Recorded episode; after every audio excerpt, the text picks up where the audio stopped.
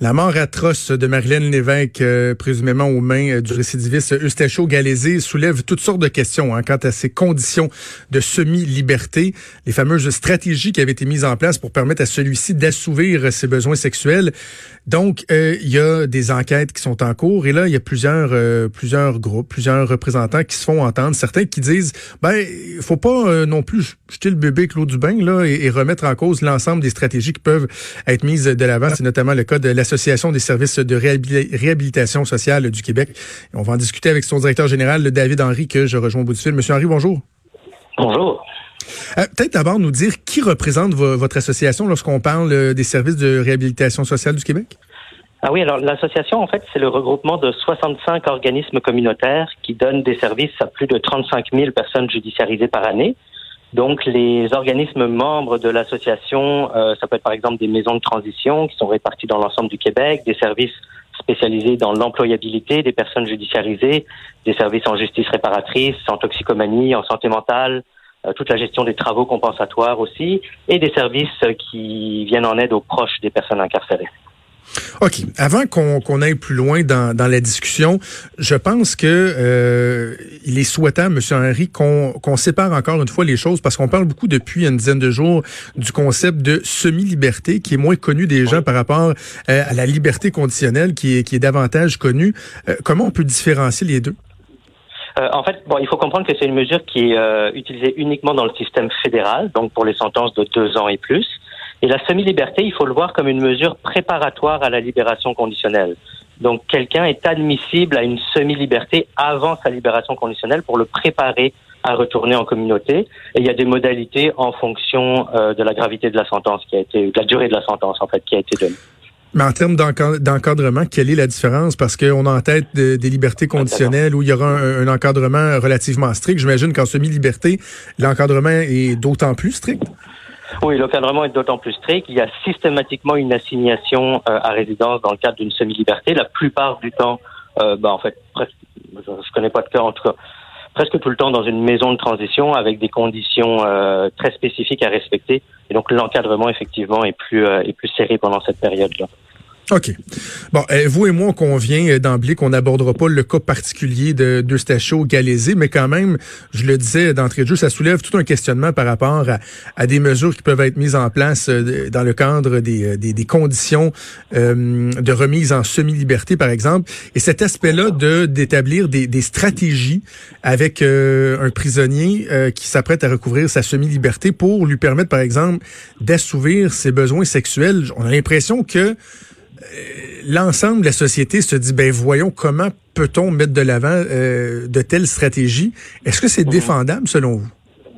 Ben, c'est difficile. Je peux, comme on se disait, je peux pas commenter le cas particulier parce que j'étais pas, euh, j'étais pas impliqué dans la prise de décision en tant que telle, euh, de la stratégie, etc. Mais c'est sûr que de, a priori, de mettre en place une stratégie qui, qui implique un acte illégal, c'est très inhabituel. Maintenant, je ne connais pas le rationnel clinique qui a été utilisé pour arriver à cette conclusion-là. Et ce que je comprends aussi, puis là, c'est vraiment les documents que tout le monde a eu accès, je veux dire, de la commission. Quand la commission a pris connaissance de cette stratégie-là, elle l'a trouvée inappropriée et a demandé, dans le fond, à ce qu'elle soit revue. Et vous savez, quand la commission demande qu'une stratégie soit revue, elle est revue immédiatement. Ben clairement, dans, dans ce cas-là, ça n'a pas été le cas. Mais, mais, mais, je, ben, je comprends qu'on... Parce qu'on peut présumer qu'elle a été revue, mais après, de quelle manière, par exemple, est-ce que moi, on peut très bien interdire à quelqu'un de, de, consommer, par exemple, de la drogue, et il peut le faire euh, en cachette. Il y a des, il y a des délinquants quand même qui sont d'excellents menteurs, d'excellents manipulateurs, qui arrivent à tromper l'ensemble des systèmes, l'ensemble des intervenants qui, euh, qui exercent la surveillance.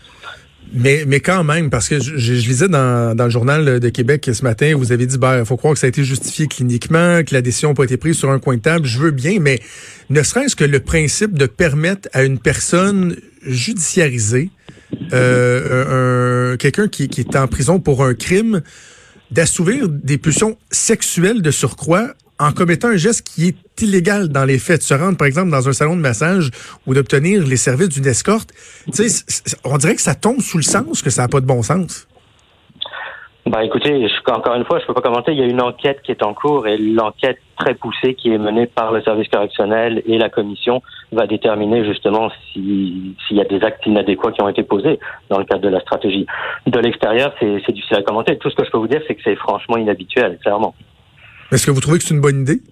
Parce que vous, vous et vos membres, vous, vous baignez là-dedans, vous côtoyez ces gens-là. Après ma barre, de donner ce, ce genre de permission, parce que vous dites que c'était inhabituel, mais sur le principe, est-ce que bah, vous convenez que c'est... Je, je, conviens que c'est très questionnable. tout à fait. Et puis je pense que c'est pour ça que c'est pour ça que l'enquête est importante. Hein. Vous savez, l'enquête, à mon avis, doit doit démontrer si aussi il y a eu s'il y a des problèmes systémiques dans le, le, processus de libération conditionnelle ou si on a affaire à des manquements particuliers dans la gestion particulière du suivi euh, des stachio. Comment vous qualifierez votre relation justement avec ces institutions-là? Parce que vous, euh, vous êtes sur le terrain, euh, vous côtoyez ces gens-là euh, au quotidien. Est-ce que on vous consulte d'ordinaire sur des stratégies à mettre en place, sur les conditions qu'on peut mettre? Est-ce que vous avez votre mot à dire, par exemple, si des conditions sont, sont données, mais qui sont soit bon trop restrictives ou trop permissives? Est-ce que vous pouvez vous faire entendre? Au niveau des conditions, c'est les commissaires de la commission des libérations conditionnelles qui déterminent les conditions. Il y a moyen de faire des représentations euh, pour modifier ou changer des conditions éventuellement, mais la décision finale revient au commissaire. Et la, la relation un peu qui est entretenue avec donc ces institutions, je, dirais que c'est une relation de partenariat. On travaille avec un objectif commun, mais chacun a des rôles bien définis. Euh, tantôt, vous avez dit quelque chose qui m'a euh, qui m'a interpellé. Vous aviez dit, bon, on peut toujours dire à une personne qu'elle n'a pas le droit de, par exemple, consommer des drogues, mais euh, ça se peut qu'elle contrevienne, dans le fond, euh, aux directives qui décident de consommer des drogues. Euh, c'est un peu inquiétant, ça. quels sont les mécanismes qui sont mis en place pour s'assurer justement que les personnes respectent leurs leur conditions de, liberté conditionnelle ou de semi-liberté? Ben, il y a différents mécanismes qui sont mis en place, notamment, par exemple, si on parle de la consommation de drogue, il y a des, des pistes, donc des dépistages de drogue euh, qui sont faits aléatoirement par rapport à la clientèle pour donc déterminer si euh, la personne a consommé ou pas, si justement elle avait une condition de non-consommation. Euh, vous savez, dans tout ça, moi, ce que ce qu'il faut quand même retenir, le cas est tragique, on s'entend, hein, puis c'est vraiment important pour moi que toute la lumière soit faite sur justement les décisions qui ont été prises dans le dossier particulier. Mais il faut se rappeler que si on prend l'ensemble des libérations conditionnelles, le taux de récidive avec violence dans les cinq dernières années, en moyenne, c'est 0,5% Et si on parle de semi-liberté, c'est encore plus rare, c'est 0,1 le taux de récidive avec violence. Alors c'est évident que c'est pas parfait, les chiffres le montrent. Je pense que tout le monde essaye de travailler pour pour éviter, parce qu'on sait que quand on se trompe, ça peut mener à des à des choses épouvantables, comme ce qui s'est passé la semaine dernière. Mais globalement, la commission, les décisions qui sont prises par les commissaires ben, protège la communauté. Mais êtes-vous inquiet, M. Henry, de, de, de constater que l'expérience des commissaires s'est beaucoup diluée au cours des dernières années? Même on parle du processus de nomination qui, selon certains, aurait euh, serait devenu euh, politisé. Euh, et, ça, est-ce que c'est quelque chose qui vous préoccupe? Est-ce qu'ils sont bien outillés, les commissaires, en ce moment? Ben, je pense que les commissaires sont bien outillés. Ils reçoivent des formations. C'est vrai que il y a un moment donné, euh, c'est la même chose dans n'importe quelle équipe de travail. Vous savez, il y a certains renouvellements qui sont faits. Il y a des euh, commissaires qui partent à la retraite ou pour d'autres raisons qui décident de ne pas renouveler leur mandat et donc l'équipe se renouvelle. C'est vrai qu'apparemment il y avait euh, il y a plusieurs nouveaux commissaires qui ont été nommés dans les dernières années, mais il y a un processus de formation qui est en place.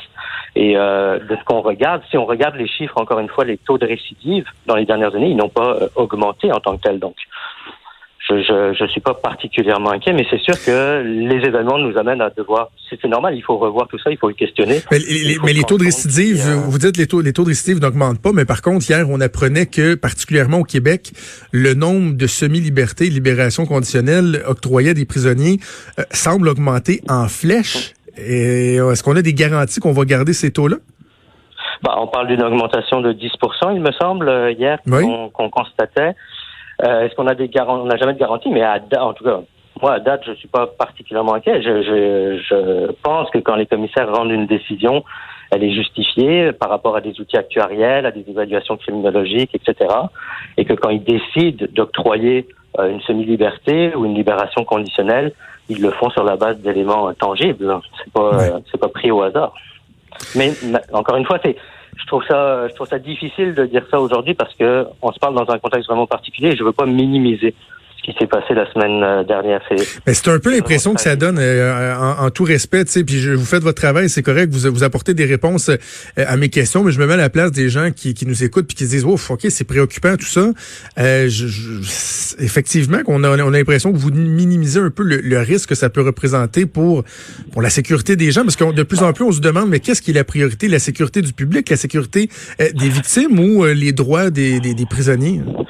Non, et puis c'est toujours ça. Il faut vraiment être clair là-dessus. Hein. Les, les, décisions qui sont prises par la commission, la, le, le, facteur prépondérant, c'est la sécurité du public. C'est toujours le facteur qui est euh, qui domine les autres. Moi, ce que je vous parle, c'est en fonction de mon expérience justement sur le terrain. Je vois le, je vois la réhabilitation sociale. Je vois les choses. Je suis pas particulièrement inquiet, mais je comprends tout à fait les gens qui euh, qui ne connaissent pas le système et qui qui voient justement euh, le meurtre tragique de Madame Lévesque et qui se posent des questions. Euh, tout ce que je peux faire, c'est juste, allez, moi, vous dire mes constats, vous présenter quelques statistiques. Après. Euh, Ouais. dernière, dernière question que j'ai pour vous, Monsieur Henry. Euh, toujours dans, dans le suivi qui est fait lorsque ces personnes-là sont en semi-liberté ou en liberté conditionnelle, est-ce que le réseau qui est créé autour de la personne est consulté sur une base régulière. Parce que, encore là, sans parler du cas particulier, mais partons de l'exemple. Ce matin, on apprend que euh, son employeur, euh, il travaille dans un restaurant, puis il disait, bon, dans les premiers mois, tout allait bien, mais avait remarqué dans les dans les derniers temps qu'il était euh, gravement dépressif, qu'il manquait souvent l'ouvrage, qu'il partait en plein milieu de son travail. Est-ce que, par exemple, il n'y aurait pas pu y avoir des signaux d'alarme ou est-ce qu'il n'y a, a, pas une, une communication à avoir avec le réseau euh, de ces personnes-là pour déceler des, des signes avant-coureurs? Oui, mais normalement, il y a une communication. Il y a les différents intervenants euh, titulaires du cas doivent être en communication les uns avec les autres et en communication avec l'entourage de la personne qui suit. Donc la famille immédiate, euh, l'employeur, des choses comme ça. C'est normalement des choses qui peuvent se faire. Je ne sais pas si ça a été fait dans le cas précis où on se parle. Mais normalement, il y a un filet de sécurité qui est mis en place. Il y a, il y a vous savez, il n'y a jamais une seule personne dans une équipe de gestion de cas qui suit quelqu'un qui prend des décisions. C'est un ensemble de professionnels qui travaillent ensemble et qui essayent de travailler avec d'autres sources extérieures aussi du réseau. Euh, je sais pas moi si la personne a des problèmes de consommation ou doit avoir un suivi psychologique, eh ben, tous les intervenants vont se parler entre eux autres. Euh, donc normalement, ce filet-là existe. Est-ce qu'il a été euh, c'est pour ça que l'enquête est vraiment importante. On va pouvoir déterminer justement précisément si dans le cas précis dans le cas précis du mm de Sachio il y a eu des il y a eu des manquements, il y a eu des erreurs. L'enquête va le déterminer. Quelle, con... ouais, ça. De quelle conclusion on peut tirer des aménagements qu'on peut apporter euh, euh, dans le futur si c'est le cas, si c'est nécessaire. Alors David Henry, vous êtes directeur général de l'association des services de réhabilitation sociale du Québec. Merci de nous avoir parlé. Bonne journée. Je vous remercie. Bonne journée. Merci. Vous écoutez. Franchement